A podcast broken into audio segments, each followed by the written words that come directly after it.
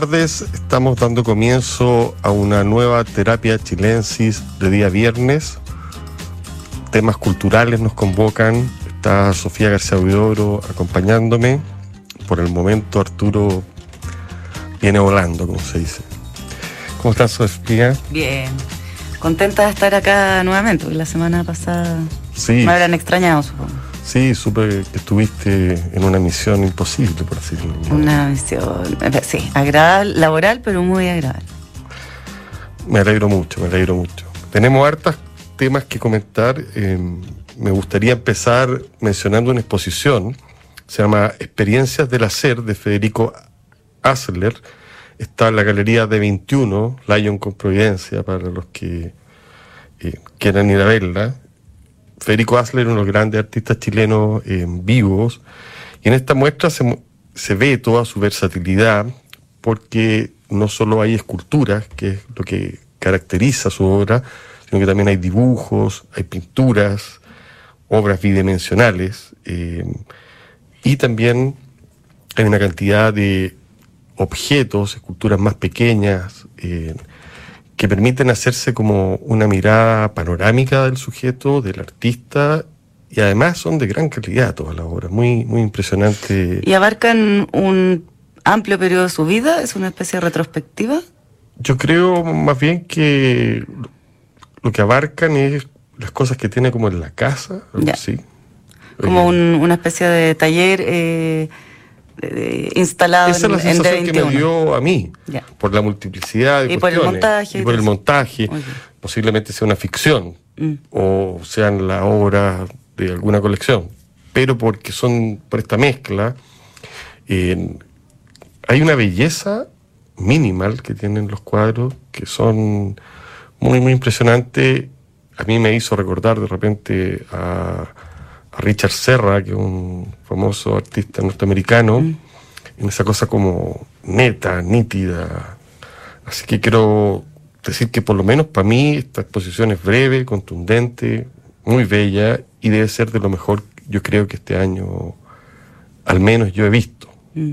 Eh, está lo de la Natalia Bavaro y hay varias cosas que son buenas que han aparecido este año.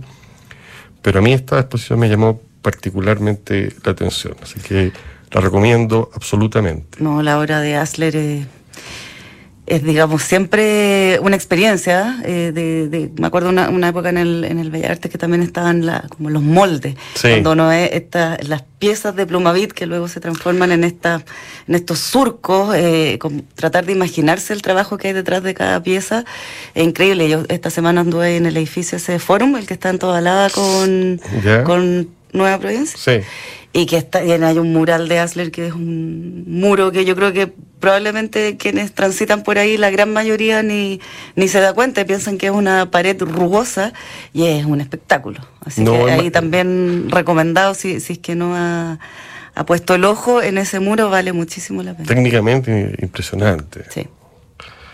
Oye, el libro que está de moda en este momento, que me puse a leerlo y que no lo he terminado, debo Te pusiste a confesarlo, leerlo de- para, para aquí, supongo, Sí. como tarea. como tarea. Ok.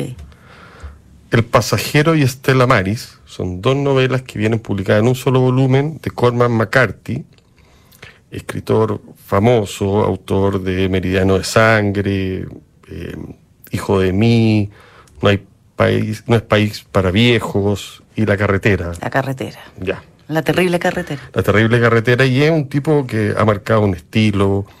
Hace 16 años que no publicaba nada. Claro, por eso este título ha sido esperadísimo. esperadísimo, es, se supone uno de los libros del momento, está en todas las librerías.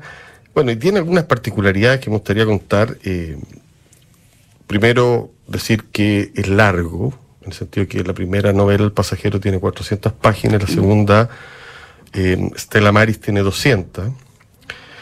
Y en ese sentido, eh, engancharse con, con este libro implica de alguna manera meterse en una aventura de profundo alcance.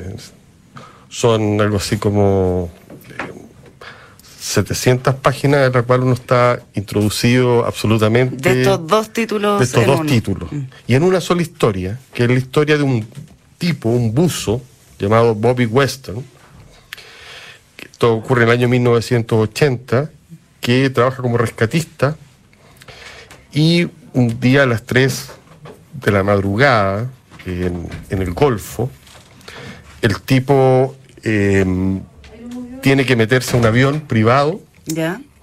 que está sumergido y ve en el avión privado en una situación muy extraña. ¿De Dice? ¿De tercer tipo? De- no, dice, se abrió paso lentamente por el pasillo por encima de los asientos, arrastrando sus tanques por encima de las cabezas, buzo bajo el agua. La gente sentada en sus asientos con el pelo flotando, sus bocas abiertas, sus ojos desprovistos de especulación. Bueno, estaban como intactos. El tipo vuelve a la superficie y en otras conversaciones con sus otros bus, se da cuenta que algo raro hay, y ahí la novela cobra como el primer envión, es que aparece gente en su casa para preguntarle qué vio, digamos así. Y se da cuenta, la crítica New York Times particularmente dijo que era una novela kafkiana, por eso, porque un tipo que se ve algo y se, da- y se da cuenta que está metido en un problema que no sabe bien discernir de él. Eh, a diferencia del otro libro de Corman McCarthy, acá están reunidos todos sus dotes como prosista, sin embargo, una novela no de acción, sino que interior. Ya. Entonces, el personaje que se llama Bobby Weston, como dije, vive obsesionado con algunos traumas. El mayor, de- o los dos mayores, son que su padre fue colaborador de Robert Oppenheimer en la creación de la bomba atómica. Él siente una culpa arrastrada Claro, que lo acecha. que lo acecha. Y por otro lado, eh, y esto es lo más oscuro de la novela, donde uno empieza como a, respirar de otra manera al leerla, es una relación con su hermana, se llama Annie, su hermana, que es una matemática brillante que sin embargo eh, está internada en un psiquiátrico. Uno se superpone los capítulos de esta Alice, perdón, eh, entre un cap- uno y otro de los, de, de los capítulos donde se va haciendo el relato. Es importante esta historia ¿por qué? porque yo que voy como en la mitad de la novela, debo decir, me asomé inmediatamente a la otra. po. O sea, la otra novela, la novela que venía abajo. Claro.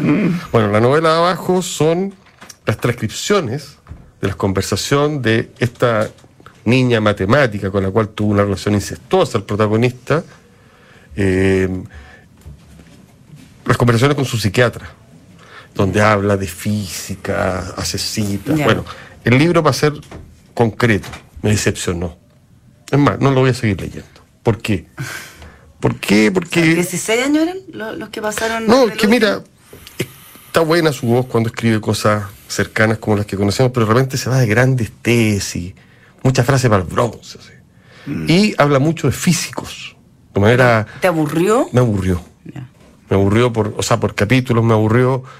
Me pareció como un libro con una gran idea, pero que era como un soporte. Sin embargo, se me caía de las manos, sobre todo cuando se ponía a hablar de física. Puede ser mi ignorancia, pero me imagino que no todos los lectores son expertos en temas eh, vinculados a la, la bomba atómica, por ejemplo. Y a todos los científicos que aparecían. Entonces, entre las culpas del sujeto eh, y las especulaciones de la hermana, que es matemática, una parte de la novela... Pero es como una tendencia literaria. ¿eh? Hablábamos el otro día del libro de André Wolf, también en los de Benjamín Labatut. Los científicos, la historia de los científicos están de moda. Sí. Un poco de decepción. Yo no sé si en este libro, porque tengo el máximo respeto por Corman McCarthy, es un sujeto eh, que haya estado enganchado con una moda. Yo creo que son coincidencias que se dan. Mm. Pero el libro se me hizo hostigoso por el exceso de información eh, y de referencia. Eh, me pareció inte- interesante por lo perverso en algún momento, que podía pasar algo ahí con este cuento del incesto, un tema muy tabú hoy día que lo, que lo reflote. Pero en verdad me quedo con, con su novela clásica y con la violencia y la estética de eso. Esa es mi, mi más sincera opinión para los que puedan. Qué, Tú qué pena, yo estaba muy ilusionado con esta novela. la Pero visto. te lo puede prestar, ya lo abandonó. Sí, te lo presto feliz, te lo presto feliz.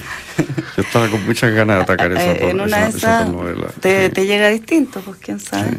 Estamos ya con Arturo que no falla. Estamos que- esperando a Arturo porque vamos a, a volver a hablar de Annie Arnaud. Sí, ya tenemos como fetiche Una este programa. Sí, sí. Bienvenido, Arturo. Encantado de estar aquí. Disculpe, me atrasé un poco. No, no hay ningún. Cosas de viernes en la tarde.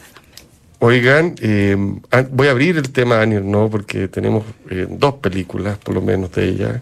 Una que es pura pasión, que están dando en Netflix, que es la que vamos a comentar, yo creo, porque la vimos los tres, nos pusimos de acuerdo. Y hay otra que se llama Los años en Super 8, que hoy día se está estrenando en el FIDOX, Ujú. En el Centro Arte Alameda. De hecho, eh, la función de, de hoy es a las 9.30 en, en la Sala Seina, que es el, el Instituto Nacional. Así que quienes nos están escuchando estarían a tiempo de llegar. Alcanzan a llegar. Es que vale la pena, porque mira, se trata de que Arnie no cuando eh, escribió Los Años, que es una de sus novelas, revisó muchas cintas que ella tenía grabadas con su marido en cámara Super 8, estas antiguas cámaras, y era lo que ella llama algo así, películas guardadas en un cajón. Pasó el tiempo y se dio cuenta que, por cierto, las películas habían cosas especiales. A esto se suma que su hijo, que es codirector de la película, David Ernaud Briot, le dice un día a su mamá, Annie, ¿por qué no le cuentas a tus nietos, viendo estas películas, la historia de la familia? Y ella cuenta la historia, empieza a hacer un relato con su voz de su abuela. Y eso entusiasmó de tal manera a los niños que hicieron hacer una película, donde ella es la narradora, y que en el fondo es, a mi entender, una extensión de sus libros. Y es un. Son, como decíamos, videos caseros. Eh, ahí el, director, digamos, era Philippe Ernaud, su, su marido de, de esos años, eh, por lo cual ella aparece mucho frente a, la cámara. Eh, y que transcurren principalmente en viajes familiares entre 1972 y 1981. Parte con un viaje a Chile, que es bien particular. Además que hacen harto como turismo de izquierda. Eh, van a visitar en este, en- venían a visitar Chile en el contexto de la Unidad Popular, luego van a Albania, después van a la Unión Soviética, hacen, tienen destinos así bien eh, La ideologizados. por recibe Allende, sin ir más lejos, porque ella viene en calidad de profesora, invitada por Le Monde Diplomatique. Esa es la razón por la cual llega a Chile, por supuesto, cuando uno... Pero muy, allá del paso por Chile, que es interesante, dura unos minutos, y además se ven escenas como de esos años, en el 71, creo. Claro, pero ahí van, 72. van, van admirando la cordillera y uno igual. Claro, va a poblaciones, eh, bueno, tiene un, como, como dicen, un, se refresca con lo que está pasando en la unidad popular, según su mirada más, porque es una mujer de izquierda, pero es profundamente íntimo, es un relato de la familia esto, En la película total. total. Sí. O sea, cómo la, después se separa, Cómo se empieza a notar en estas grabaciones la, la creciente de- distancia entre, entre ella y su marido, cómo los niños van creciendo, como la dinámica. Y este esta doble vida de que, que- que- que no solo tienen mujeres casadas, que tienen eh, de todos los seres humanos probablemente, de estar participando de unas vacaciones familiares, pero con la cabeza en otra parte. En otra parte. Eh, dice en varios momentos, me miro esas imágenes y yo estaba pero no estaba, eh, bien en su estilo, bien sincera, bien íntima, pero para nada melodramática. Eh, Bueno, siempre ella tenía una cosa muy descarnada. total, cuando habla de la enfermedad de su madre, abrir su intimidad aparece la madre, que me da Sí. un gusto conocerla. aparece la madre, aparece... Aparece la madre. Aparece sí. la madre que lo, acompañaba en vacaciones, media cascarrabia, no, no aparece hablando a cámara ni mucho menos, pero se le ve. Entonces, uno habiendo leído como la, después de la relación con su madre, es interesante verla en, en movimiento.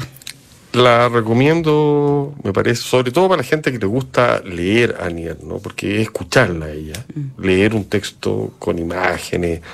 Podríamos decir que esto se inscribe, no sé, los documentales experimentales, lo que pasa es que tiene gracia, Mm. y, y tiene unidad y, Y, tiene no, y emociones. estéticamente es bien bonito. El, Es súper el- lindo. el señor no que, que falleció, eh, sí, tenía, Tenía tenía una mirada. eh, o sea, a la- las tomas son bien artísticas. No, no es el, el video casero Típico. tiritón. Y es la nostalgia también que producen esas texturas Sí, de Super 8. ahí el Super la- 8. La, cámara eh, que estaba en las familias de ciertas casas era como...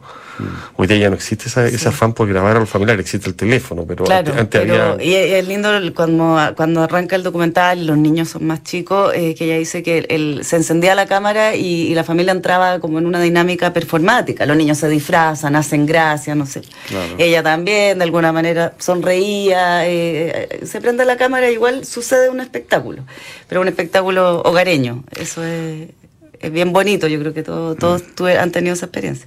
Oye, esta película se, se vincula absolutamente, a mi entender, a pura pasión. Claro. Porque es la película que están dando en Netflix basada en la novela de Annie Ernaux. O sea, hay una especie de boom Annie Ernaux y el cine. Sí, sí. Y hay otra sobre el, el aborto, que ya la comentó acá. El acontecimiento. El acontecimiento de la Sofía. Está en HBO. Bueno, ¿por qué yo quiero hacer el, el link con esta película entre pura pasión y los años? eh, Los años Super 8, solo para cerrar, eh, está proyectándose en el marco de FIDOX. También aprovechar de decir que está el Sí. Festival Internacional de Documentales con su cartelera full por estos días. Así que si, si ya se entusiasmó y se desvió, va Camilo a la sala Seina, podrá ver esta película, pero si no, hay muchos otros documentales que ver. Ya, ahora sigamos. Pura pasión. No, lo que yo quería decir es que uno ve y alguna frivolidad, para hacer un link absolutamente frívolo, que es- era muy bella. Sí. En este documental se ve una mujer muy guapa. Bueno, vemos la película Pura Pasión, donde hay otra mujer guapa que la representa a ella, porque Pura